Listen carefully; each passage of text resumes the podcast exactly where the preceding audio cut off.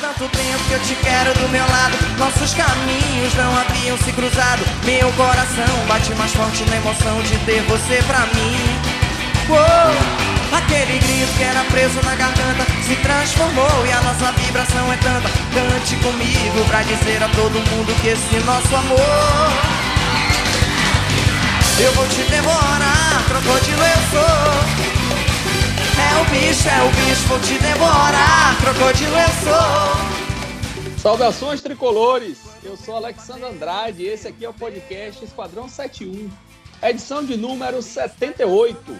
Vocês estão ouvindo ao fundo aí Ricardo Chaves cantando É o Bicho, uma homenagem novamente a Jacaré, que foi o bicho do jogo passado Bahia ganhou do Cruzeiro 2 a 0 primeira rodada do Campeonato Brasileiro da Série B, dois gols de Jacaré. Começando o programa da semana passada com o passinho do Jacaré e agora é o bicho. Que não é do Jacaré, é o Crocodilo, mas no momento ali do, dos dois gols, a primeira reação, tanto da torcida, né, no estádio, fazendo a dancinha lá e cantando é o bicho, como o de Edgar botou no nosso grupo lá do WhatsApp. Essa tem que ser a música da semana que vem. Estamos aqui começando o programa com El Bicho, Ricardo Chaves. Estão aqui comigo hoje Edgar e Cazuza.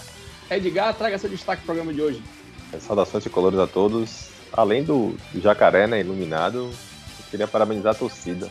29 mil, mais de 29 mil sócios. É um negócio espetacular. Assim, o time. 29.604 sócios, né? O Bahia acabou de, mais de duas horas, postar isso aí, mais ou menos. A gente tá gravando aqui na segunda de noite. É espetacular, que a torcida do Bahia, é, mesmo com todas as dificuldades, mesmo com toda a raiva, né? A gente sabe, mas é uma torcida que, que é apaixonada, velho. É um número expressivo, acho que poucos clubes até a Série A, velho. Não sei nem se tem essa quantidade de sócios todo. É, essa cultura associativa tá forte, né? Do Bahia tá uma crescente boa. O plano de sócios do Bahia também eu acho bem atrativo, mas mesmo assim, né, esse número para mim é um número que diz muito sobre o poder dessa torcida. E estreamos é, com o pé direito na Série B, assim- né? Boa estreia. Sim, iniciamos com o pé direito. E assim, velho, a gente falou isso aqui no programa do ano passado, no último programa. O Bahia ganhando. Tem até aquela frase, né, de Rubi Confete lá no estádio, né? No, é. no filme do Bahia, né? O Bahia ganhando, pode faltar até farinha na mesa. O Bahia ganhando, a Verdade. tendência é isso aumentar, né? Durante a Série B aí. A tendência do Bahia na Série B é ganhar mais do que perder, então tende a aumentar vendas na loja, tende a aumentar sócios também, mas a gente fala disso aqui daqui a pouquinho. Cazuza, traga aí seu destaque pro programa de hoje. Segue o líder, amigo. O destaque é a liderança aí, viu? Estamos no topo da tabela mais uma vez, hein?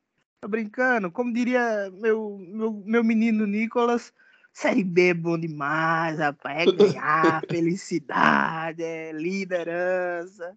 Mas, falando a verdade, eu acho que o meu destaque para o programa de hoje é mais uma vez, a última vez que eu falei aqui de, de futebol, eu destaquei o empenho do time e como tinha rolado uma mudança de postura. E eu vi mais uma vez essa mudança de postura. Aquela postura que eu vi lá no jogo contra o CSA, que eu vi no jogo contra o, o Sampaio Correia, eu vi agora se repetir de novo. Então eu estou muito feliz com principalmente a mudança de postura da equipe. Sim, e vamos falar disso aqui, né? No programa de hoje a gente vai tratar do jogo em si, né? Um, um resumo aqui bem, bem breve sobre o jogo, a, a postura, os reforços e a perspectiva para a sequência do campeonato. É, Falando da, da, questão do sol. É, é, Caduda falou né, que Série B é bom demais. Tá? Aí teve um lance para mim no jogo que é bem emblemático. Né? E, não sei se estava 1x0 já Bahia, se estava 0x0, que tem uma bola que o. Uma jogada do Cruzeiro, o atacante ele chega de cara pro gol, né? Parece que aquele lance se ele fosse na Série A, o cara batia de primeira era saco. Ele tenta é. dominar, ele se atrapalha todo. Eu falo, rapaz, Série B tem essas coisas, tipo, que. O Bahia Cruzeiro, né? Que é um time que, teoricamente, vai brigar pelo acesso e tal. Existem jogadas que na Série A era gol, velho. A ia tomar um gol era certo, pô. Fala, é, velho. Essa, é, essa vantagem sim. da Série B. Você dá para o adversário, nem sempre faz, velho. Né? Cada qualidade do jogador e tal. Eu vou te falar uma coisa. Eu eu assisti acho que quatro jogos da Série B já nessa primeira rodada. Vi o jogo do Grêmio, vi o jogo, do, obviamente, do Bahia, vi o jogo do Vasco e vi o jogo do Náutico. Vi também um pedacinho do jogo do esporte, mas esse aí eu vi pouco. Vi só um pedacinho. E aí eu lembro de. O meu sentimento, eu expressar o meu sentimento lá no grupo com os meninos e, e era exatamente o sentimento de tipo, gente, eu tô tranquilo agora, tá? Todo mundo é ruim. Todo mundo é horrível aqui na Série B. Graças a Deus. Tem nenhum. Todo mundo é muito ruim aqui. É, Todo mundo tá no mesmo fez... barco. A gente, no programa passado, né, fez uma apanhada ali dos adversários no finalzinho do programa, aí o Nicolas e, e Luigi. É, aquela coisa, pô, não tem. A gente estava muito apreensivo, né? Nós estávamos apreensivos com o que o Bahia podia demonstrar. E eu acho que a apreensão era muito mais pelo Bahia do que pelos próprios adversários. Né? Porque, é, velho, é aquela coisa, é um apanhado de time ruim, entre aspas. É a segunda divisão, né? Dali para baixo ainda tem muito time pior. Mas, por exemplo, o Cruzeiro, que a gente. Ah, o Cruzeiro é um dos candidatos a subir. Velho, o Cruzeiro é candidato no nome, pô. O Cruzeiro tá indo para sua terceira Série B. O Cruzeiro nunca ficou entre os 10 da Série B nos dois anos anteriores. Nunca. Zero. Zero vezes. Então, assim, pô, é. Ah, mas o Cruzeiro fez uma partida boa contra o Atlético na final do estadual. Parâmetro para nada, pô. Parâmetro para nada. Nada, nada, nada, nada, nada. Zero. Entendeu? Inclusive, a atuação do Bahia contra o Cruzeiro não é parâmetro para o jogo contra o Náutico também, não, viu? Porque às vezes o jogador entra no nível de concentração acima, quando vai pegar um adversário que você enxerga como mais forte, e no próximo que você pô, vai pegar o Náutico, que perdeu na primeira rodada, a lanterna do campeonato, trocando de técnico, vem mal, o time entra um pouco abaixo e perde. Então, é, é, essa, essa vitória que o Bahia teve contra o Cruzeiro ela não é para. Ela é muito boa, claro. Eu falei aqui no programa passado, a gente precisa de, de, de uma vitória no primeiro jogo para poder começar o campeonato bem, mas ela não é para empolgar, não, velho. Estamos felizes, vamos tratar aqui os pontos positivos, os negativos também, mas não é para empolgação demais, não. Mas vamos ser felizes. Em relação ao sócio, Edgar, é, só voltando lá para a nossa fala do início do programa, né, logo ali da, da apresentação, para finalizar isso antes da gente partir para o jogo em si, é, o Bahia manteve pô, em 2021 uma média muito boa de sócios, mesmo caindo. Então, esse volume está consolidado. Isso aí eu não tenho receio, entendeu? E a diretoria também não tem porque botou no orçamento. E a tendência, né, na Série B, a tendência é ganhar mais do que perder, a não ser que faça uma campanha de rebaixamento, eu acho muito difícil. O Bahia tende a ter mais receita com isso. O Bahia botou as, vendeu, né, a, lançou as camisas na sexta-feira passada, né, coleção nova, homenagem a 1959, e vendeu mais do que esperava. Né? Na minha opinião, já, já comentei isso com vocês, é uma incompetência do clube. Você entrar no site hoje e não ter nenhuma camisa tricolor para você comprar, mas é mais do que o clube esperava. Entendeu? Então, assim, a torcida ela responde, ainda mais num dia daquele, lançou camisa, estreia da Série B, ganhou o jogo esgotou o produto na loja, entendeu? Então a tendência de 2022 é essa. Bahia estando bem, Bahia ganhando, Bahia estando ali na, na zona de classificação, e, é, e é, é, só o que eu quero, eu só peço isso, que o Bahia fique no G4 o campeonato todo, não saia do G4. O Bahia estando ali perto do G4, dentro do G4, a gente vai ver a associação crescer, vai ver bilheteria, estádio lotado. O público de, de sexta-feira foi ruim, 15 mil pessoas foi ruim. Eu entendo o torcedor demais, demais, demais, desconfiado, magoado por tudo, mas foi um público ruim. Tenho certeza que o próximo jogo o público já vai ser diferente, entendeu? E aí o Bahia tem dois jogos fora. É. Tem, tem dois jogos fora pela, pela Copa do. Tem um jogo fora pela, pela, pela Série B. O próximo jogo em casa vai ser o jogo da Copa do Brasil. Esse jogo da Copa do Brasil vai ter. A, a torcida vai lotar, entendeu? Se o time permanecer no próximo jogo como jogou contra o Cruzeiro, a correspondência é, é imediata. A torcida do Bahia ela é fiel demais. É, não, concordo. E acho que também, além da desconfiança desse jogo, também o horário, velho. Sexta-feira, 9h30, é um horário pessimamente, velho, assim, convidativo, né? E o jogo também passou, né, no Sport. Tá, o jogo do Bahia vai passar né, pra praça, né? Eu sim, sim, a gente, a gente, é, a gente já comentou já isso, já? aqui, né? É, a gente tinha comentado no programa passado e mandei lá, botei lá no Twitter também. No dia, né, eu perguntei lá a Alan Simon, ele confirmou que o jogo passaria para praça, né? Então, velho, assim, ó, o, Bahia, o Bahia vai jogar contra o, o Náutico, sexta-feira. Se ganhar do Náutico, o Bahia com seis pontos, líder da Série B, o jogo de terça contra o Azuris. Tenho certeza que vai dar 30 mil torcedores, pô, na Fonte Nova, entendeu?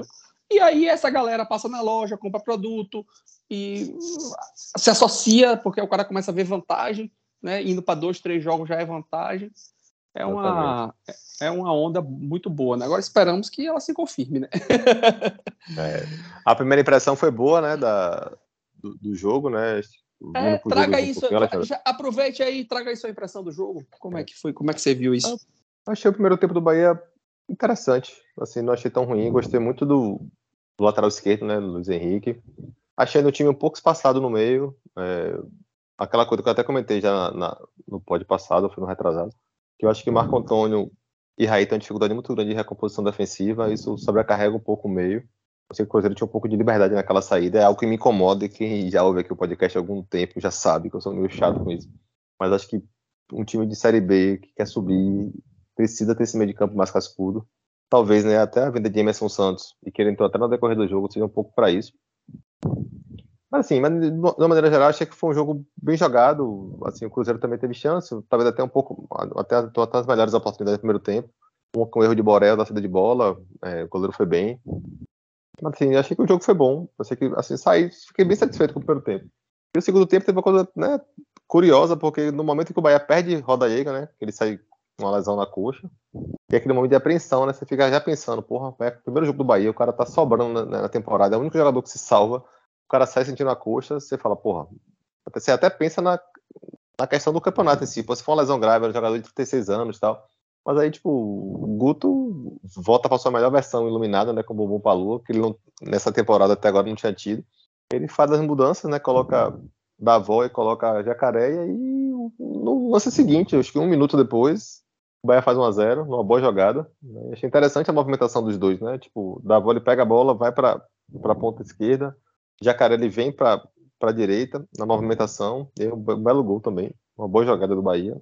E aí faz 1 a 0 e aí eles entram muito bem, né? Incendeu o jogo, muda a partida. O Bahia tá no segundo tempo, tá até um pouquinho burocrático o jogo e tal.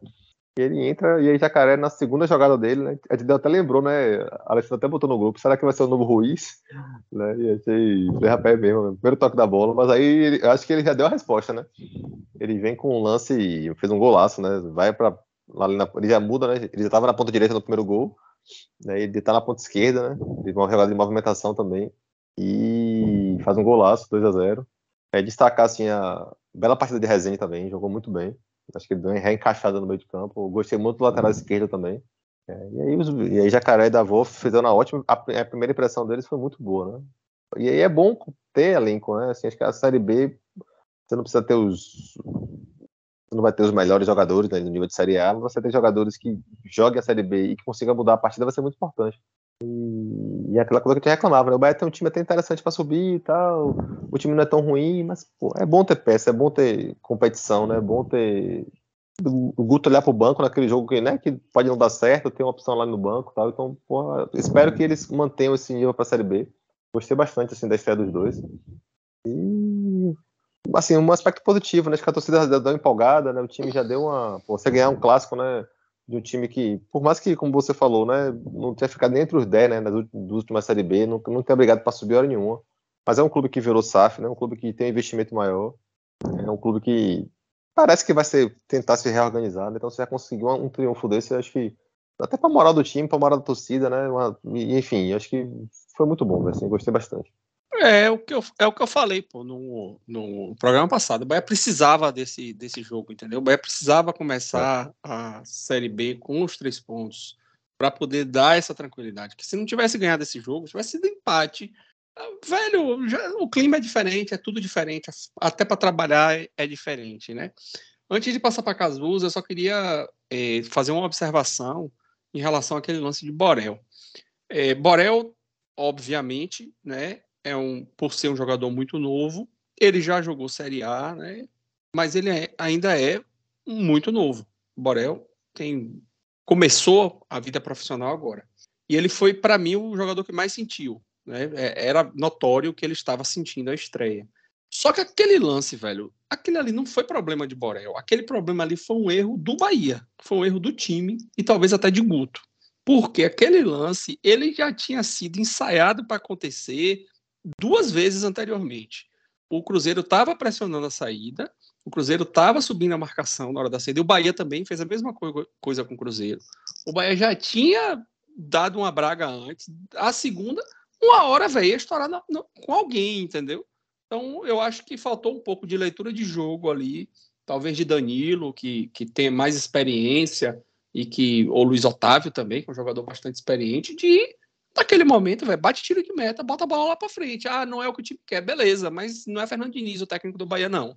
Então, da forma que o Cruzeiro estava jogando, estava marcando, não dava para o Bahia ficar saindo a bola daquele jeito. E uma hora podia dar problema, e deu. E foi, infelizmente, com o Borel. Ele sentiu, ele não jogou bem. Talvez dos 11 que jogaram, ele e Patrick foram os dois que, que estavam abaixo do time como um todo, mas eu não consigo atribuir a ele exclusivamente aquela falha, não, e, e, e, salvo por Danilo, né? Danilo fez a defesa, fechou, e a gente teve em Danilo, naquele momento, a base para sustentar o resultado de 0 a 0 que aquele 1 a 0 poderia ser desastroso. E aí vem a responsabilidade da torcida organizada e tirou Danilo do, dos jogos do Bahia, né? Então, a, a, gente falou aqui já algumas vezes que o, a, a Bamor foi responsável pelo, pelos resultados ruins do Bahia contra o esporte, por exemplo, que Danilo não estava jogando. E foi, porque as falhas de Teixeira aconteceram porque Danilo não pôde jogar, entendeu? E Danilo não jogou porque foi praticamente, é, foi quase é, morto por uma torcida organizada que jogou uma bomba em cima dele, né? Então é, é, fica aí esse registro. Cazuza, traga aí sua visão sobre o jogo. Rapaz, você quebrou minhas pernas, viu, velho? Porque você, você falou exatamente início do meu comentário, mas tudo bem. É, esse, esse, lance do Borel é engraçado, porque ele é, era claramente uma jogada ensaiada, tá? É, Danilo dá no, no Ignácio, Ignácio dá no Borel, Borel dá no, no, no Patrick, Patrick devolve no Borel. Eu lembro a jogada na minha cabeça, porque era claramente uma jogada ensaiada. O Bahia fez a primeira e deu super certo. Foi ótimo. E, pô, a primeira jogada ensaiada, os caras não estão esperando. Massa. O Bahia fez a segunda, o cara já estava mais ligado, a bola passou a centímetros do pé do cara, ele quase roubou a bola. Na terceira, obviamente, o cara já estava ali para roubar a bola, tá O cara já estava ali na linha de passe. Então, assim, obviamente, faltou ali. É um erro de muita gente ali, mas é, é também um erro individual e de nervosismo do Borel, porque ele deveria ter ido para outro lance e não aquele enquanto o cara estava fechando a linha de passe dele, né? É, é, é necessário o amadurecimento do jogador para ele entender esse tipo de coisa, que não dá para ele ficar replicando o mesmo lance o tempo todo. E mas é, é, isso, acontece. É um jogador muito jovem que vai cometer esses erros, claramente sentiu muito o jogo, mas além dele, eu acho que teve outros, outros nomes que eu não gostei. Eu queria começar muito falando um pouco sobre os meus sentimentos durante o jogo. Eu comecei primeiro muito impactado pela intensidade do Bahia. É, é uma palavra muito na moda e, tá, e é muito associada a, a, treinadores gringos, né? Treinadores estrangeiros, mas o Bahia, ele foi muito intenso, cara. Assim, se jogava na bola, e os caras iam em cima, dava carrinho. Isso foi a primeira coisa que, assim, já me impactou de cara. O Cruzeiro, ele não conseguia chutar uma bola sem que um jogador do Bahia estivesse em cima dele. Não conseguia. E aí teve essa falha do, do Borel, e aí, como você já disse, Danilo muito bem, é a importância de, de ter um goleiro. Cara, a Série B, ela é feita para mim por dois grandes pilares. Um time de Série B. Você ter um baita goleiro e você ter um bom goleador. Eu acho que o Bahia tem os dois. É, tem um terceiro pilar que é você ter uma boa bola parada também, mas isso aí só com o tempo, mas a gente sabe também que o, o, o auxiliar do Guto é conhecido por, por bolas, boas bolas paradas, né? Vamos ver se é, essa nova rodagem de equipe, ver se consegue cobradores à altura que consigam. A gente já sabe que, por exemplo, o Rodalega consegue bater falta muito bem, inclusive bater uma falta muito bem. Então, assim, esse foi o primeiro sentimento que eu tive. Porra, time intenso, muito forte, marcando muito. É, é uma coisa que você já deu um spoiler, mas assim, não dá, não dá para repetir durante toda a série B. Isso é, é completamente inviável porque desgasta demais jogadores e o jogador ele tem que estar num nível de concentração muito alto que nem sempre ele vai estar. Precisa alinhar os astros que todos os jogadores estejam num nível de concentração muito alto. E depois, logo depois, meu sentimento foi: caramba, não sei se a gente tem um ponta esquerda titular. Porque eu vi o Marco Antônio muito mal nesse jogo. Você falou de Patrick e, e Borel, e eu, para mim, a minha grande decepção no jogo foi o Marco Antônio. Porque assim, não era só uma questão de tá perdendo gol, como ele acontece com ele às vezes, pô, tá chuta mal e tal, não era só isso. Ele tava em outro ritmo, claramente estava em outro ritmo. A bola ia para para Raí e você via que o jogo andava. Com o Marco Antônio a bola não andava, era impressionante. Chegava nele e morria, chegava nele e morria. Então assim, foi uma coisa que me preocupou muito, né, isso, porque Bahia não tem nenhum outro ponta supostamente à altura dele. Estão chegando outros. É, e aí é isso. Chegou. Para sorte do Bahia, por exemplo, o Jacaré foi alguém que conseguiu ir muito bem. Eu confesso que eu já esperava exatamente o que ele mostrou, obviamente não os gols, mas na atitude eu já esperava, porque os jogos que eu vi dele no Ceará, eu vi, acho que devo ter visto dois jogos dele no Ceará, e ele era esse, esse tipo de jogador, sabe? Esse, Sabe esse, esse, esse atacante que ele não necessariamente é o melhor tecnicamente, não necessariamente é o cara que sabe fazer gol, mas ele é um cara que dá carrinho a todo momento, que corre atrás do atacante, tá, tá sempre se esforçando. Eu acho que foi muito disso que ele mostrou, sabe? Correndo a todo momento e antes, por exemplo, do segundo gol, ele ele tira uma bola de voleio, o cara vai cruzar e dá um voleio para poder tirar a bola, um negócio assim, bem exótico. Então, acho que é muito disso que a gente pode esperar dele. É, gostei também da apresentação de Davó, que apesar de algumas pessoas conhecerem ele muito como ponta, que foi o que ele, ele virou nesses últimos anos, ele estourou como centroavante. Quem vai lembrar dele no Guarani vai lembrar que ele era um centroavante. Centroavante mais móvel, né? um estilo um pouco diferente do que faz o Rodalega, mas ainda assim um centroavante, alguém que, que ocupa aquela área do campo isso foi muito legal quando ele entrou, né? O Bahia precisava desse dessa velocidade e conseguiu imprimir essa velocidade, principalmente numa zaga pesada como foi como foi aquela do Cruzeiro. Então acho que é muito isso. O sentimento que fica é esse. Um time que claramente estava bem encaixado tecnicamente e taticamente e que estava muito ligado mentalmente. Não é uma coisa que eu espero que o Bahia vá repetir em todos os jogos, mas eu espero que pelo menos nos jogos-chave o Bahia consiga repetir esse desempenho. É aquele jogo que você, é aquele jogo de seis pontos, é aquele jogo que você tá um ponto para entrar ou para sair do G4. É um jogo como esse que é estreia, que diante da torcida que poderia desandar e, e a gente viu, por exemplo, com o Vasco o que aconteceu, um time que saiu vaiado, aquilo acaba com a moral do time. Então assim, espero que nesses jogos chaves o Bahia consiga repetir esse desempenho. Não, não acho que vai acontecer no campeonato todo, mas se conseguir nesses jogos já é algo que para mim traz um já é meio caminho andado, como, diz, como diria meu avô.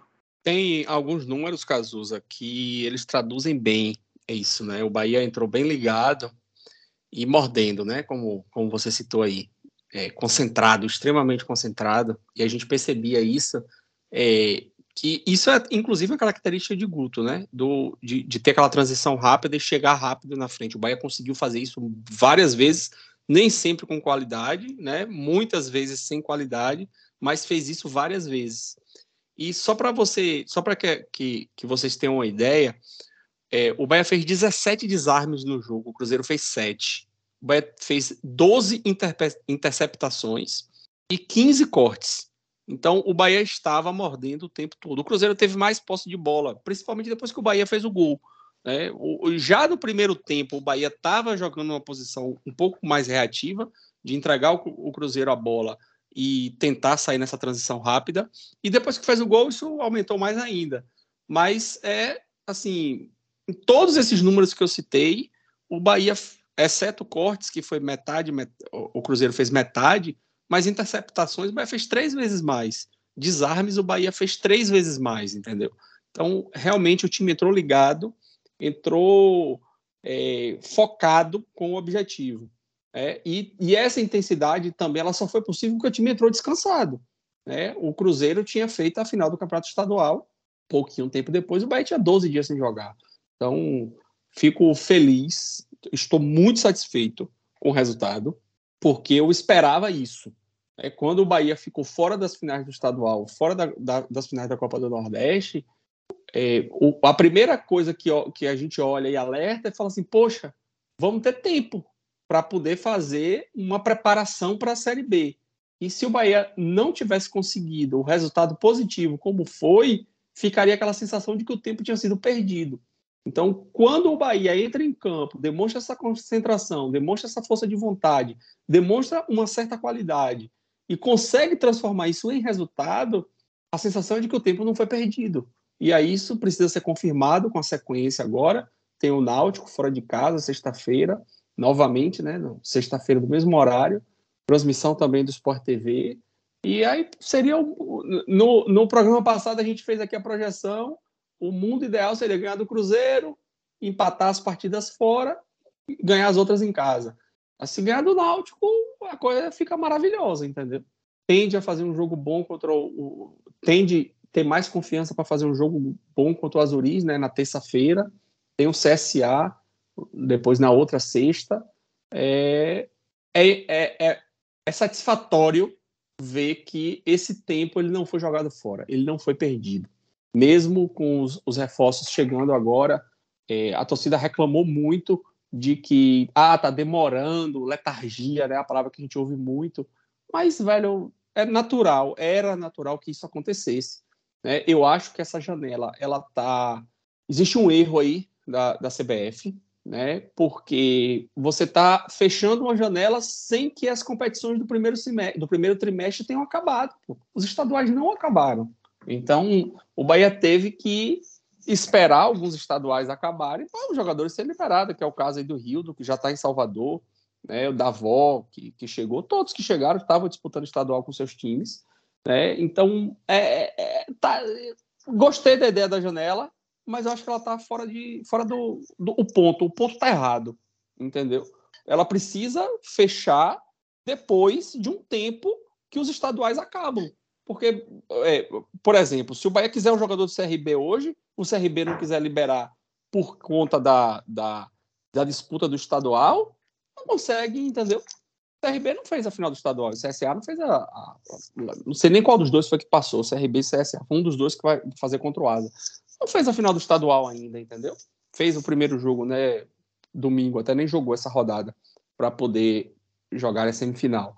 Então, velho, é muito ruim, entendeu? Mas os jogadores chegaram, né? Já podemos ver Davó jogando, Jacaré jogando, é, César ainda não estreou, né? Ficou no banco. Como foi que vocês viram aí essas peças que chegaram? É, claro, né, que Jacaré agradou, né? Mas Guto foi muito, muito nos bastidores ali a gente viu que Guto foi muito pé no chão com ele, né? Para não se empolgar demais com, com o que aconteceu.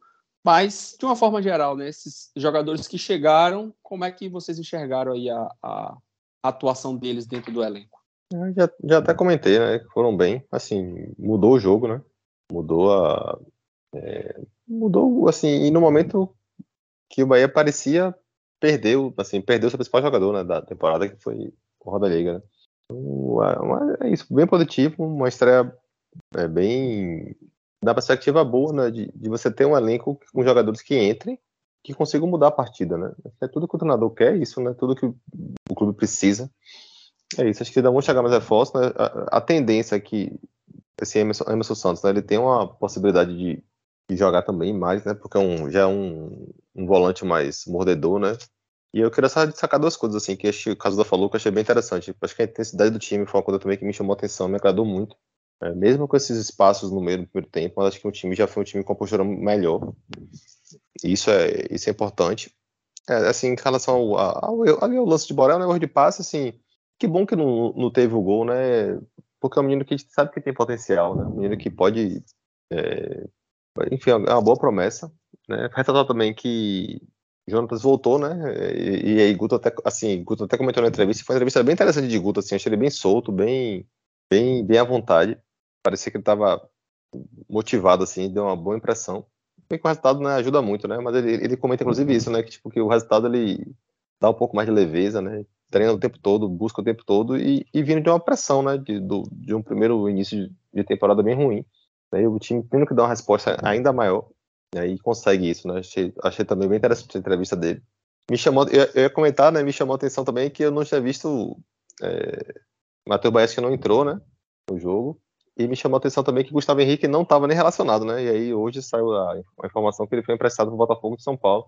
É, é, assim, deve ter acontecido alguma coisa de bastidor aí, não sei se aquela, aquela relação ali dele, da, que ele saiu né, de Covid e tal, que ele acabou indo na praia, não sei se teve alguma relação. Mas dá estranho porque o Bahia fez investimento com, com ele, né? E ele tem contrato até 2024 e o Bahia empresta ele até abril de 2023. Né? Então me chamou a atenção, assim, ele vai ficar um ano lá no Botafogo de São Paulo. E aí Didi provavelmente vai ser um zagueiro que vai ter mais oportunidade aí, talvez até né, brigar por posição com o Guinness. A informação que chegou, Edgar, foi que ele é, foi avaliado né, pela diretoria, pela comissão técnica, que ele não estava pronto para disputar a Série B, entendeu? E que o Bahia já tinha identificado isso e queria procurar uma colocação para ele. Essa negociação com o Botafogo, a partir do, do momento que o Bahia se interessou por Emerson, esse empréstimo veio a calhar porque ele foi o, a moeda de troca, entendeu? Então o Bahia está fazendo com ele o que foi feito com o Ignacio, por exemplo, né? Que foi ganhar rodagem lá no, na Chapecoense e hoje é titular do Bahia. Então. É, mas assim, é... É, um, é, um, pouco estranho, né? Tipo assim, ele ter, ele ter sido contratado como o Bahia, teoricamente, não obrigaria para Tava na Série A. O Bahia fez investimento e assim, e todo mundo aqui, eu não vi ninguém ser contra, né? O valor barato, foi em torno de 500 mil na época. E tinha, tinha feito alguns jogos interessantes na Série A, né? E aí mas, ele vai para um time. Que que o Botafogo esquece. Não, ele logo. Pô, ele, foi, ele pagou para ele vir, o Bahia caiu e ele, e ele é, e ele Mas ele, ele, foi, ele foi muito inseguro, pô, nesse início de temporada. É, foi muito ele mal. foi muito seguro, entendeu? Então assim, eu acho pô... que a pressão em cima dele aqui no Bahia, numa Série B, disputando, disputando uma competição que o Bahia precisa almejar o principal, né? Não é uma competição que o Bahia está disputando por disputar. Então a pressão em cima dele, por um erro, por uma falha, ou por qualquer coisa que fosse, seria muito grande, entendeu? E ele é um cara novo. Então ele que disputar o campeonato da Série C num time bom, vai disputar o Campeonato Paulista do ano que vem, possivelmente. Né? O Botafogo fez uma campanha boa esse ano. É uma rodagem interessante para ele poder voltar e ser útil como o Ignacio está sendo. Eu, achei boa a solução. É, isso. Eu tô, eu tô surpreso com o Edgar achando estranho. Eu entendo Edgar. Talvez é investimento Edgar, e aí, tipo. A, a, expectativa de Edgar fosse que ele fosse compor o elenco, entendeu? Não, o Bahia gastou dinheiro, e ele fosse comprar elenco, mas. Eu entendo, avaliação... mas assim, uma vez, uma vez que ele não conseguiu é, competir no nível que o Bahia conseguia, era um caminho natural e óbvio, assim como é um caminho provável e natural que aconteça com Teixeira também.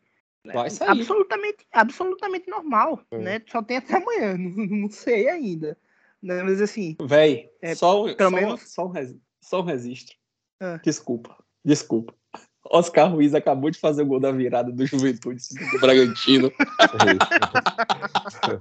Eu acho que foi o primeiro toque dele na bola também, Eu acho que foi o primeiro Ai, toque dele na bola. Tomara que ele jogue pra caramba lá. Eu não tinha nem visto a Edgar que tu botou no grupo. Que fique claro que eu, sou, eu sempre fui a favor dos Oscar Ruiz, tá? Eu acho que. Eu também, eu foi também. muita sacanagem fui. que fizeram com ele aqui, mas tudo bem. Rapaz, eu, vou, eu tava falando aqui, pô, eu, eu, cheguei, eu cheguei engasguei na hora, eu botei no mudo aqui pra comentar, porque eu falei, não é possível isso não. Ai, meu Deus ah, é. é Desculpa, foda, Carlos, eu não podia perder Não, isso, tranquilo, não. tranquilo. É, é, justo, é justo. É, então, assim, só para completar a história de, dele, é, é, o próprio Alexandre falou aqui já. É um caso muito parecido com o Ignacio, e eu acho um caso muito. Eu acho muito bom. O Bahia pagou o que eu entendi que talvez a surpresa tenha sido Edgar, e talvez seja a surpresa de muita gente, é que o Bahia pagou para ter ele, né? Pô, como é que o Bahia paga após um jogador? Mas o Bahia não pagou achando é, o Bahia não pagou para ter ele só agora. Você, você mesmo falou, ele tem contrato até 2024 e vou repetir aqui o que o Alexandre já falou, vai disputar um campeonato é, minimamente bom para alguém do nível dele, onde ele vai ter rodagem, certo? Que é a Série C. A Série C, ela é, é um nível abaixo do que, do que a Série B, obviamente, mas assim, não é, não é o pior campeonato do Brasil, né? Não é a última divisão ainda. E vai, além de tudo, e aí eu achei, inclusive, foi um movimento inteligente do Bahia de manter ele até o final do Campeonato Paulista, porque é interessante que ele jogue o Campeonato Paulista. Se ele for titular e estiver jogando o Campeonato Paulista, é muito bom isso, porque é um campeonato de nível técnico muito alto. e de visibilidade muito alta. Então é absolutamente interessante para o Bahia que, que ele jogue também esse campeonato. Então eu gostei muito disso que foi feito, levando em consideração que ele parecia estar tá desconectado, é, talvez tenha subido a cabeça, não sei se foi isso ou se não foi, enfim. É, e o Bahia contratou um outro zagueiro. O Bahia contratou o Didi, e que imagino que vai ser o zagueiro, o reserva imediato, que ainda não jogou, mas eu espero que vá bem, né? É, sobre os reforços, eu já falei aqui sobre Jacaré e Davó. Dentro do que eu espero, entregaram exatamente o que eu esperava deles. Obviamente, tiveram aí o plus de fazerem gols e passes, mas dentro das características ali estava dentro exatamente do que eu imaginava de cada um. É, o Emerson Santos ele teve muito pouco tempo dentro de campo, mas eu gostei do que eu vi. Isso é engraçado. É, o, povo, o, povo, costuma dizer que jogador bom a gente conhece quando, quando arria mala, né? Eu gostei do que eu vi do rapaz. Ele é aquele tipo de volante que tem a cara da Série B. A gente, a gente falou muito quando o Bahia caiu e quando a gente tava falando sobre elenco, de ai, jogador que tem a cara da Série B, jogador que tem o perfil da Série B, foi uma palavra que a gente usou muito aqui no podcast. E eu acho que esses, esses são os jogadores que têm o perfil de Série B e que a gente viu exatamente o que eu, pelo menos eu consegui ver, eu já não vi a Série B há muito tempo, mas vendo esses jogos eu vi exatamente o que é o perfil de Série B que a gente tanto comentava e que estava na nossa cabeça. É exatamente isso. Porque assim, Série B são um monte de jogadores ruins. Só que você tem que ter os jogadores ruins mais esforçados do campeonato. Então é muito isso. Você pode ter um, um, um centroavante que ele não vai te entregar a maior quantidade de gols por jogo possível, de chutes por gol. Ele não vai a cada a cada um chute ele vai fazer um gol. Mas ele tem que ser esforçado, ele tem que dar carrinho, ele tem que correr atrás dos outros. Você pode ter um volante que é meio brucutu, que erra um pouco de passe, mas ele tem que ser ligado, esforçado, forte fisicamente, que vai dar combate no cara, que vai fazer o cara se assustar mesmo, o outro jogador se assustar e não querer ir para cima dele. Você tem que ter um, um atacante, um, um, ponta, que vai dar calor no adversário, vai pegar a bola e ficar ciscando de um lado para o outro, correndo e não sei o quê, o cara se assustar também. Então, assim, fazer um pênalti maluco, esse tipo de coisa. Então, acho que eu gostei muito do que eu vi desse time do Bahia, nesse jogo especificamente, é bom sempre lembrar que esse recorte é muito curto, não dá para ter um parâmetro completo, mas o, os recortes que eu vi dos reforços foram muito bons. E a perspectiva de quem tá chegando também eu, eu gostei muito. Não sei do Didi, esse Didi eu ainda tenho um certo pé atrás com ele, porque o que eu vi, as referências que eu vi deles não foram muito boas, mas é, enfim, né, espero que dê certo. É, o César é um goleiro que eu particularmente desde sempre gosto dele. É, para mim, ele tá naquela leva de goleiros que são eternas reservas que eu gosto. Né? Tem o César, tem o, o, o do Corinthians, que, que, eu esqueci o nome agora, é o nome dele, o, o Walter, né, que tá no, no Cuiabá. São esses, esses goleiros assim que são o próprio ex-Palmeiras, que agora tá no América, o Jailson. São aqueles reservas que você olha e diz, hum, jogador interessante, hein? O, tem um do Santos também, enfim, tem um monte. César era um desses e eu fiquei feliz dele ter vindo. É um goleiro de 30 anos, ainda uma idade é, relativamente baixa para goleiro, né? Tá ali no, no limite para a idade do goleiro. E tem o Rildo que tá chegando do Grêmio. Eu fiquei até um pouco com medo no, nos últimos dias, porque assim, eu odeio quando o torcedor começa a colocar expectativa demais no jogador, porque ele começa a achar que o cara é craque, ele começa a achar que o cara é o Cristiano Ronaldo. Então, assim, não achem que o Rio é o novo Cristiano Ronaldo, é um, é um moleque muito novo e apesar do, dos desesperos do, do Farid lá, na, todo aquele drama dele lá, não é nada demais também, mas é um cara que vai vir para ajudar, que vai correr pelo time, é isso que eu espero dele e é isso que eu espero que ele entregue. Né? Então esse é o panorama dos reforços aí, que eu, o panorama geral dos reforços do Bahia. É, ele é um jogador que a torcida do Grêmio gosta muito, né? Eu conversei aqui com, com alguns amigos e a reação é muito parecida com a de Farid, né? De, pô, não faz sentido, né? Liberar ele. Até porque ele foi tratado pelo Grêmio como uma joia, né? Quando, o que, é, só recapitulando aqui, qual foi a, o histórico dele, né?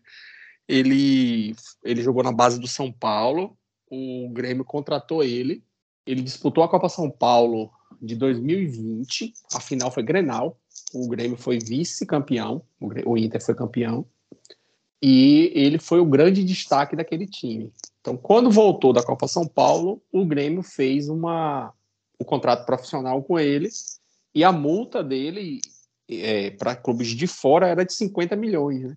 Então, o Grêmio vinha num momento muito bom ali, pós títulos, grandes títulos, né? Copa do Brasil 16, Libertadores 17, sempre G4 do brasileiro, é, semifinal de Libertadores. Ele fez um contrato muito bom com o Grêmio, uma multa bem alta, né? 50 milhões de euros para times de fora. No Brasil não tem nenhum registro sobre isso, mas o time do Grêmio não tinha espaço para ele ainda muito novo, né? E o Grêmio emprestou ele para o Brasil de Pelotas ano passado. Ele disputou a Série B, apesar do Brasil ter perdido, ter sido rebaixado, ele jogou bem, era um dos destaques do time e foi integrado ao time esse ano. Quando o Ferreira né, se machucou, ele passou a jogar e jogou bem. Então a torcida teve a esperança de ver nele um destaque para esse ano e foi tido com muita surpresa ele ter sido emprestado ao Bahia, porque ele é visto como uma joia do time, da base, né? Que foi que tem todo um futuro pela frente. O Grêmio tem aí um histórico recente de revelar bons jogadores, né? Luan, Everton, Arthur e muitos outros. Então, é, seria é, o próprio Ferreira, Jean-Pierre, vários jogadores do Grêmio aí. Então, ele é o que está na fila ali para isso e ele foi emprestado para o Bahia, entendeu? Acho que se tivesse sido emprestado para o Londrina, para um time da, da Série A não teria causado tanto estranhamento, porque o Bahia, teoricamente, briga direto com o Grêmio ali pelo acesso. É, olhando pelo nosso ponto de vista, né, de fora, no caso do Grêmio, o Grêmio ele precisa ainda, né, eu assisti esse final de semana uma entrevista com o presidente do Grêmio, muito boa, inclusive, é, uma entrevista no canal de Duda Garbi, que é um, é um jornalista que cobre o Grêmio, né?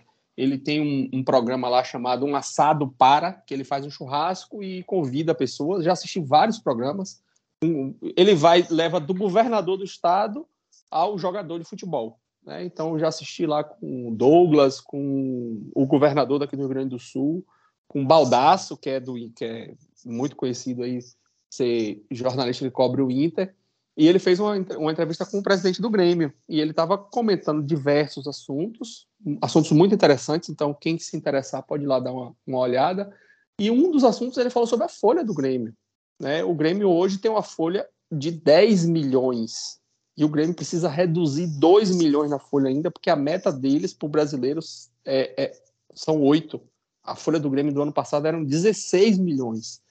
Então o Grêmio precisa tirar jogadores com salário é, razoável, não só os altos, mas salário razoável, para poder liberar espaço, para diminuir. Né? O, o, Grêmio precisa reduzir a folha 2 milhões, que é a folha total do Bahia, só para a gente ter ideia do, da diferença de quanto está se investindo nessa Série B em relação né, Grêmio e Bahia. Então, ele não deve ser um jogador de salário muito alto, mas também não deve ser um jogador de salário baixo. Então, o Grêmio, ao precisar fazer isso, acaba liberando ele para o Bahia, causa estranhamento por ser o Bahia, mas eu tenho muita fé, né, muita esperança de que ele pode ser um jogador importante, não fundamental, não um jogador que vai carregar o time nas costas ou que vai chamar a responsabilidade. Eu acho que esse papel aí vai ficar muito mais a cargo de Hugo, né, de Marco Antônio, que são jogadores mais experientes, mas é um jogador que vai, vai vir para poder é, trazer um ganho técnico, trazer é, disposição né, dentro do elenco e brigar também por posição, porque hoje Raí joga no Bahia porque não tem, não tem disputa. Raí não tem um, um jogador que bote ele no banco, entendeu? Raí é um jogador tecnicamente mediano com a finalização péssima, pô. Raí às vezes parece que tem medo de finalizar, entendeu? Tem medo de, de, de fazer, de, de tomar a decisão.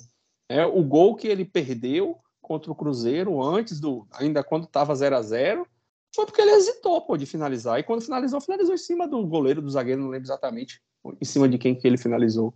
Então, é, a chegada de Rildo acho que vai ser bem importante aí para para fechar esse ciclo, porque me parece que vai ser o último, não sei se virá, virão outros, né? A, a janela fecha amanhã, E da, do que tem se conversado aí, não, não me parece. A, aquela conversa de já já, ela já esfriou, né? Não, parece que já já vai para o Cruzeiro.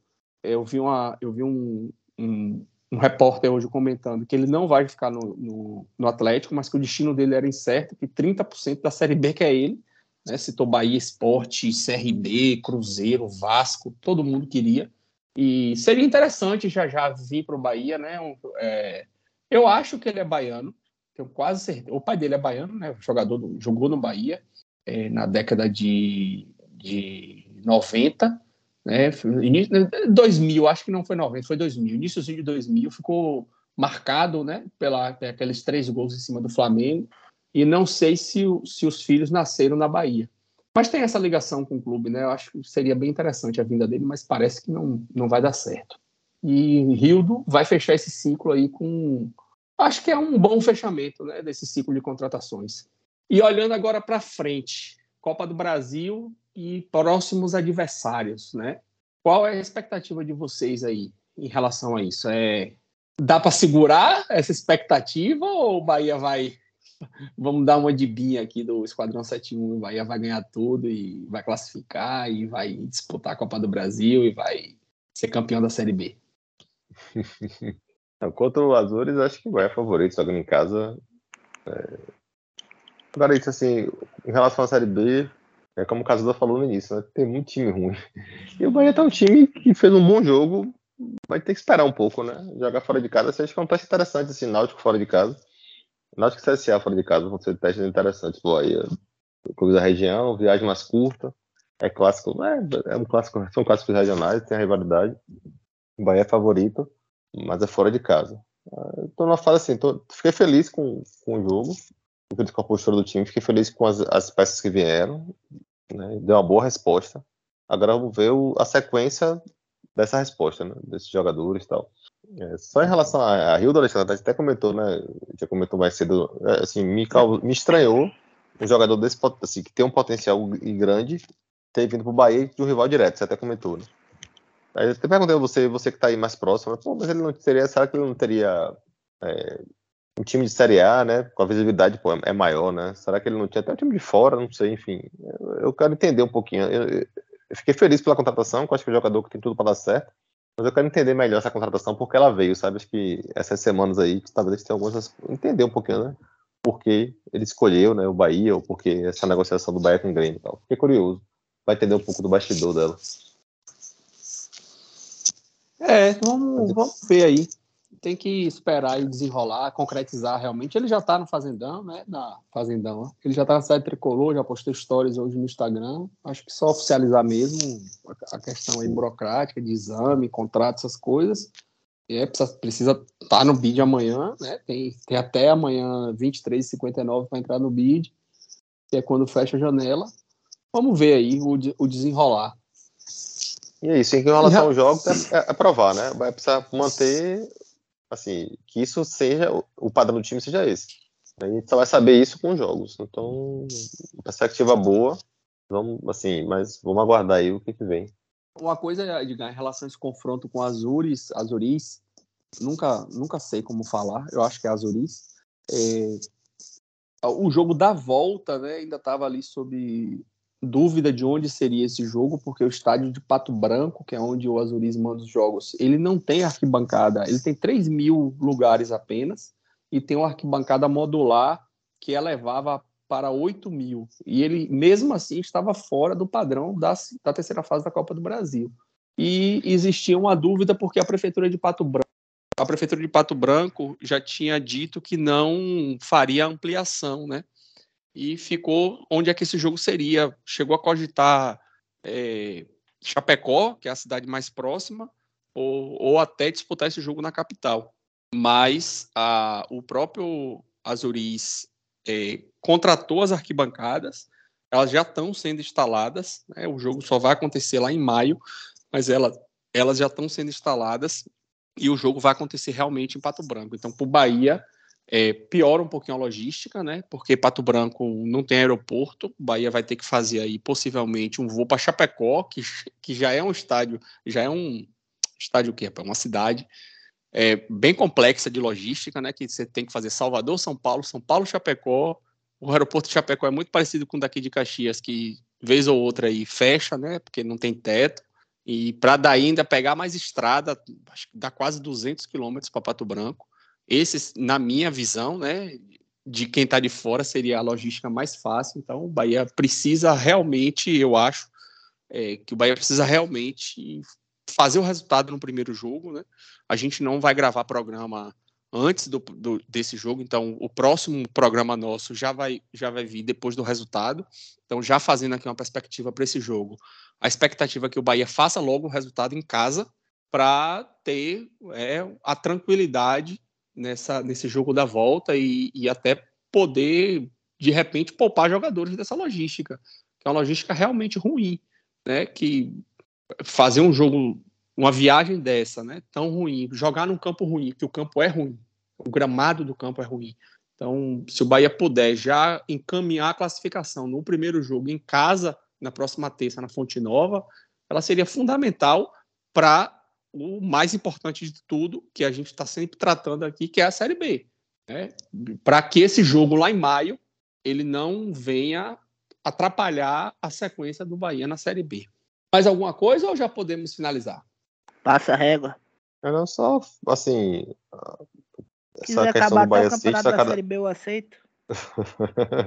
só que eu mandei, o, o eu, eu, mandei, eu mandei uma, uma mensagem na, na postagem de Cássio Zirpoli, ele postou lá, né, ele, toda rodada ele posta, né, a, a, classificação, aí eu mandei lá, e aí Cássio, pode finalizar, ele, hoje assino agora, pode botar, pode mandar bordar a estrela de prata na camisa. Bahia Esporte tá os dois classificando, né? Tá os dois no G4. Pois é, também assinava. Desculpa, des acaba... desculpa Edgar, interrompi. Não, tranquilo, é só para que o... essa questão da SAF tá cada vez mais avançando aí, né? Tipo, e, e a nossa crítica continua, né? Muita, muito pouco transparência, muito pouco as, as informações sendo lançadas a conta gotas aí por interesse não sei de quem. Né? E eu acho que essa é a parte mais chata, né? A gente acaba não discutindo o teu das coisas, parece que vem um pacote pronto aí. Eu sei que a torcida tá eufórica, tem uma parte da torcida que tá que acha que o Bahia só vai conseguir sobreviver se vier o City, se vier a SAF. Eu entendo que é um grupo que tem um know-how interessante. Tudo isso tem que se botar na mesa, mas eu acho que essa falta de transparência, ou essa, ou essa coisa de ser uma fórmula de pronto já bolo, de bolo pronto, ou, vai, ou, vai, ou a SAF é assim, ou não vai ser, eu acho ruim. Então, é, eu acho que vale a pena até... te bota, deixar essa, esse, esse ponto de interrogação sempre, sabe? Acho que a gente, nosso papel aqui, eu acho, eu acho que a SAF é, um, é algo que parece realmente a tendência né, do, do, futebol brasileiro, que quem, quem não, não acho nem que não, não for vai ficar para trás, mas a tendência é que os clubes movimentem uma grana, como o próprio Botafogo agora aí. O Botafogo, é, o Botafogo é, o presidente do clube falou que se não tivesse SAF, ele só ia conseguir contratar jogador a partir de agora, que quando receber esse dinheiro da televisão. E o Botafogo é um outro time, né? Tá com muito mais dinheiro, muito mais investimento. Então, é um clube que é pré-falimentar e hoje está contratando um jogador de 6 milhões de euros. E tomou é um três do, que... do Corinthians, né? É, Na estreia. mas assim, mas, mas, mas, é, um, mas é algo assim, assim que você fala. Mas é um negócio assustador, né? Porque, também tipo tem o assim, é um outro lado da moeda, né? O Cruzeiro tá aí perdendo um garoto de 17 anos por uma pichincha do Atlético é, Paranaense, sim. porque simplesmente. São modelos diferentes também. fazer o um né? contrato, é. né? Mas você vê não, que são, são modelos diferentes. Tão diferente, não, pô. Os dois têm um dono. Sim, Rapaz, a, diferença é que, um, a diferença é que um é um bilionário que tá afim de colocar dinheiro e o outro não. A diferença é essa. Ah, mas o modelo de contrato foi diferente. Eu acho que é, eu acho que a questão assim principal, né, trazendo aqui minha, meu ponto de vista em relação à fala de Edgar, é que é, o Bahia ele inverteu o processo e essa inversão causa esse tipo de desconfiança. Por quê? O contrato ele não pode realmente ser discutido de forma aberta, né? Você não está comprando um contrato de contratação de jogador, ele não é discutido dessa forma. Quanto mais uma venda de um departamento de futebol do clube, que é o que está sendo, que é o que está se especulando que vai ser feito no Bahia. Realmente, é, esse assunto ele tem que ser tratado internamente. Ele não é para ser tratado de forma ampla, discutida, com detalhes. Realmente, isso, isso, isso é, é, Eu acho que isso está correto. Mas o grande problema é que o Bahia inverteu o processo. O Bahia não determinou os seus limites. Né? Quando a comissão da SAF foi criada, lá em janeiro, ela foi criada para ela estudar as opções, ela trazer para o conselho as opções e criar os limites, delimitar qual é o tipo de parceria que o Bahia deveria fazer. Esse processo ele não foi feito. Essa discussão ela não existiu. Né? O, a comissão pode estar fazendo isso internamente, mas a gente não tem conhecimento. Fizeram duas, dois seminários ali que a gente assistiu, muito legal, tal, mas isso não é discussão. Não teve audiência pública. Ninguém ouviu minha opinião, a sua, a de outras pessoas. Então, quando o Bahia inverte o processo, ele causa esse tipo de, de situação, que a gente está aqui todo mundo no escuro, sabendo que existe, ouvindo o burburinho de um lado e do outro, mas sem ter acesso a nada. O correto seria fazer o que foi feito com a venda do fazendão. A venda do fazendão ela foi discutida, ela foi alinhada, foi determinado o que é que precisava ser feito.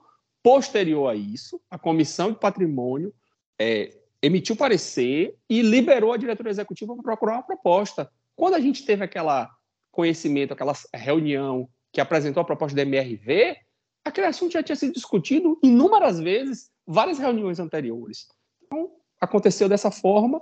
Fico triste, fico, de certa forma, decepcionado, mas agora a gente não tem muito o que fazer, não. É esperar ver o que é que vai acontecer aí, qual vai ser a proposta e tomar a decisão. Eu acho que não tem nem decisão para ser tomada, porque é, quem aprova é a Assembleia, me parece que os torcedores, de uma forma geral, vão aprovar, então não tem nem muito que, o que discutir ou aprovar aí. É, a aprovação ela vai ser meio que proforme. E um segunda, uma segunda observação é que o que eu, que eu sempre quero deixar claro é que não tem fórmula mágica, entendeu? Não existe fórmula mágica. E eu acho que a torcida, boa parte da torcida, precisa moderar um pouco a expectativa. Porque muita gente, ah, agora o Bahia virou playboy, né? Aquele negócio do, do filme, né? Lá do, do Acerola lá. Ah, agora virei playboy. Beleza, velho. Isso pra resenha é muito bom, pra gente tirar onda com, com o torcedor do Vitória, né? Pra gente poder tirar onda com, com os torcedores dos outros times aí, do tamanho do Bahia, ok. Mas pra realidade não é, entendeu? Então tem gente achando que o Bahia agora, que vai virar SAF, vai ser despejado um mundo de dinheiro dentro do clube, vai sair contratando milhares de jogadores e que daqui a dois anos o Bahia vai estar disputando o final de Libertadores. Pô, e as coisas não são dessa forma, né? E que ano que vem a Copa do, a Copa do Nordeste vai ser fichinha pro Bahia. O Bahia vai entrar com o pé nas costas, vai botar o time reserva para ganhar a Copa do Nordeste, entendeu? As coisas não são assim, pô. Então tem que de, colocar dinheiro é uma coisa muito boa, muito importante, mas não é tudo. Vamos, por exemplo, do PSG, pô. O PSG des, de, é, descarregou todo o dinheiro que podia. Eles têm até mais, mas não podem descarregar contratou Neymar, contratou Messi, manteve Mbappé, montou times aí milionários e nunca conseguiu chegar na final da Champions. Pô. Então não, as coisas não são assim, entendeu? Precisa moderar essa expectativa aí. Spoiler, e quem tá querendo se livrar aí, não vão se livrar de Belitano não, viu?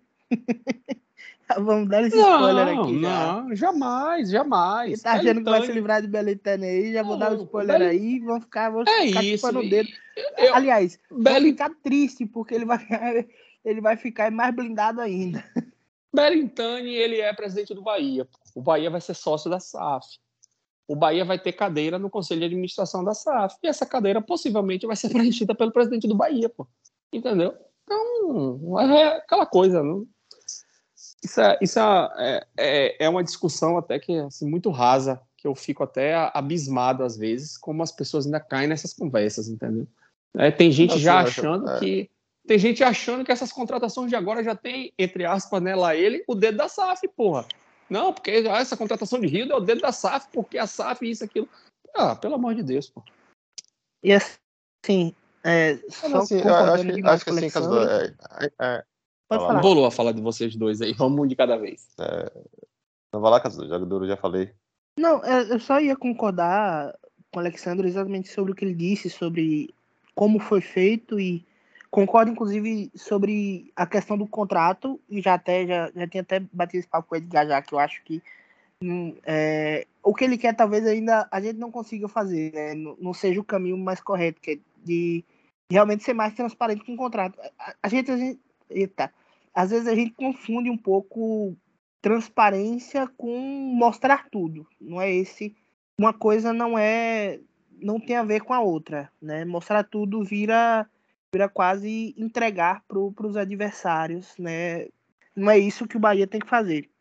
Mas o que o que o Alexandre falou é muito importante. A gente não sabe, por exemplo, qual é o modelo. A gente especula que seja a venda do, do departamento de futebol. A cisão do Mas é departamento é... de futebol. Isso, a cisão e a venda, né, do departamento de futebol, né? Da, das ações do departamento de futebol. Mas vai ser isso? Eu não consigo dizer com 100% de certeza. Ninguém consegue além do, de quem está envolvido na negociação. Quando o Alexandre fala do, do conselho da SAF, eu vou até além. Aquele conselho, quando ele foi criado, ele pode até ter tido a máscara que a Alexandre falou, mas a real é que ele foi criado para avaliar a proposta do, do Manchester City que o Bahia naquele momento já sabia dessa proposta e já sabia que a proposta seria essa. A gente não tinha tanta certeza naquele momento, mas já viam esses indícios. Então, assim, só para a gente entender o quão esse processo foi ruim e mal feito pelo Bahia. A gente sequer sabe o modelo que a gente quer. Né? A gente sequer não, entende não, qual o melhor tem... modelo para o Bahia. É isso. Nesse momento. Se, se é você perguntar, se você perguntar três pró-SAF aí, né? a, 10. Se você perguntar para 10, uhum. 9 não sabe o que é uma SAF, entendeu? Quais são os benefícios, é. não sabe o que é, não sabe o que é a central de execução, entendeu? A central única de execução. Não sabe, pô, não sabe qual é o benefício disso, entendeu? Não sabe qual é a renda que a associação vai ter, como é que vai ser pago, qual é, qual é o escalonamento de pagamento, entendeu? Não sabe nada disso, não sabe o que é a cisão do departamento de futebol, sabe nada disso, só quer é, tatuar lá o, o, o escudo do City no peito e, e, o Bahia virar uma, uma parte disso, né, desse processo. É, então, assim, entendendo tudo isso que a gente que a gente comentou, o Alexandre também falou outra coisa que é interessante, que é nesse momento o bonde andou. Eu até cheguei a dizer isso para alguém no Twitter, alguém que disse assim, pô, é, a gente tem que entender, não sei o que, disse, ó, velho, nesse momento o bonde já passou, já andou, não tem mais o que conversar sobre isso, Sendo bem sincero, eu sequer quero falar mais de SAF. Para mim, agora, eu só falo de SAF quando for para falar sobre a proposta e for para analisar se a proposta é vantajosa ou não é vantajosa, que é o que sobra para a gente nesse momento, infelizmente. Não, é, é, assim, acho que a gente também não tem que ficar demonizando ou, ou achando que é a salvação de tudo. Acho que a gente tem que tentar é tentar discutir isso minha maior crítica não é o Bahia virar SAF ou não, porque assim, até pelo que a gente vai vendo aí algumas pessoas que, economistas, algumas pessoas falando, é um caminho que vai ser difícil de você não virar. Talvez o Bahia esteja nessa pressa, porque talvez o, o Grupo City, que para mim, dentre esses modelos aí de, de, de, gestão aí que surgiram até agora no Brasil, né, de compra, na verdade, é o que tem o maior know-how no futebol. Então talvez essa pressa seja por conta de uma oportunidade que surgiu. Então, a gente um pouco mais isso aí quando assinar o papel e tal talvez venha, venham algumas dessas respostas. E talvez essa crítica que a gente está fazendo aqui agora, gente tenha um pouco de respostas com isso se concretizar. O que me incomoda é esse negócio de conta-gota, é, e, e, parece que isso assim, é uma coisa meio provocada, que quer gerar um clima na torcida de expectativa. Né? E é isso, assim, não vai se mudar, né? Não é porque o Bahia virou SAF que o Bahia vai subir com o pé nas costas, que o Bahia vai trazer jogadores, que vai ter um investimento e que talvez o objetivo até dessa, do City não seja esse, né? Não seja de fazer contratações pesadas, né? De fazer como, por exemplo, o Tex está fazendo no Botafogo, de pagar 6 milhões no jogador para jogar aqui. Talvez ele tenha outro objetivo, né? E aí a frustração aumente, né? E aí então a gente tem que ter muito cuidado com isso, né? Gente, e aí é, é, o, o Irlan Simons que falou que eu concordo, né? Tipo assim, parece que vou estar focando no Sugar Daddy, né? Pô, não é, velho. Assim, é um modelo de negócio, né? Que vai gerar uma mudança na, na, história do clube de uma maneira gigantesca e que não é com dois meses de conversa, não é com uma proposta chegando aqui, você voltando em, em 60 dias, que, que todas as respostas vão vir. Né? Mas tem gente que, na verdade, assim, quando gente, tem gente que com, tá tão vidrado, tá tão apaixonado com essa nova, né? que esquece que existe isso, né? Aí depois que vira, vai falar, pô, era assim? Então acho que essas discussões elas servem para a gente tentar entender o que, o que é. Porque quando a gente entende, a gente não cria uma expectativa de que vai mudar o clube de uma maneira instantânea, né? Tipo, não é assim. Né? Eu acho que essa é acho o nosso papel aqui, acho, o que a gente sempre tenta alertar é isso. A SAF ela pode ser um caminho que pode mudar a história do Bahia pro bem, mas tem que entender também o que é, esse, o que é essa mudança. Essa mudança não vai vir em uma temporada, ela não vai vir em duas. Ninguém vai fazer investimento num clube para ter um retorno em dois anos. Né? E talvez o clube não mude dois anos. Né? E aí você, você, vai, você vai entender que isso pode acontecer, né? Às vezes você cria uma, uma, uma expectativa de que o Bahia vai virar o Manchester City. E o Manchester City, quando foi comprado, quem foi para lá foi Jô, foi Robinho, foi Elano. Não foram os jogadores. Talvez o Robinho na época era um jogador mundial, mas tipo, assim, não foram os jogadores que estão hoje. Né? O Guardiola tem cinco anos, cinco temporadas né, no, no City. Então, essa mudança também veio muito por conta dele. Então, não é uma coisa instantânea que vem, né? A gente, eu acho isso também é importante. Eu estou falando de um clube que é a, é a vitrine deles. Né? Eles compraram para virar vitrine e demorou o processo. É, o, e aí, enfim, é até incomparável essa relação, mas é só para tipo, entender também, porque parece que o City virou em um ano essa máquina de, de ganhar tudo, né?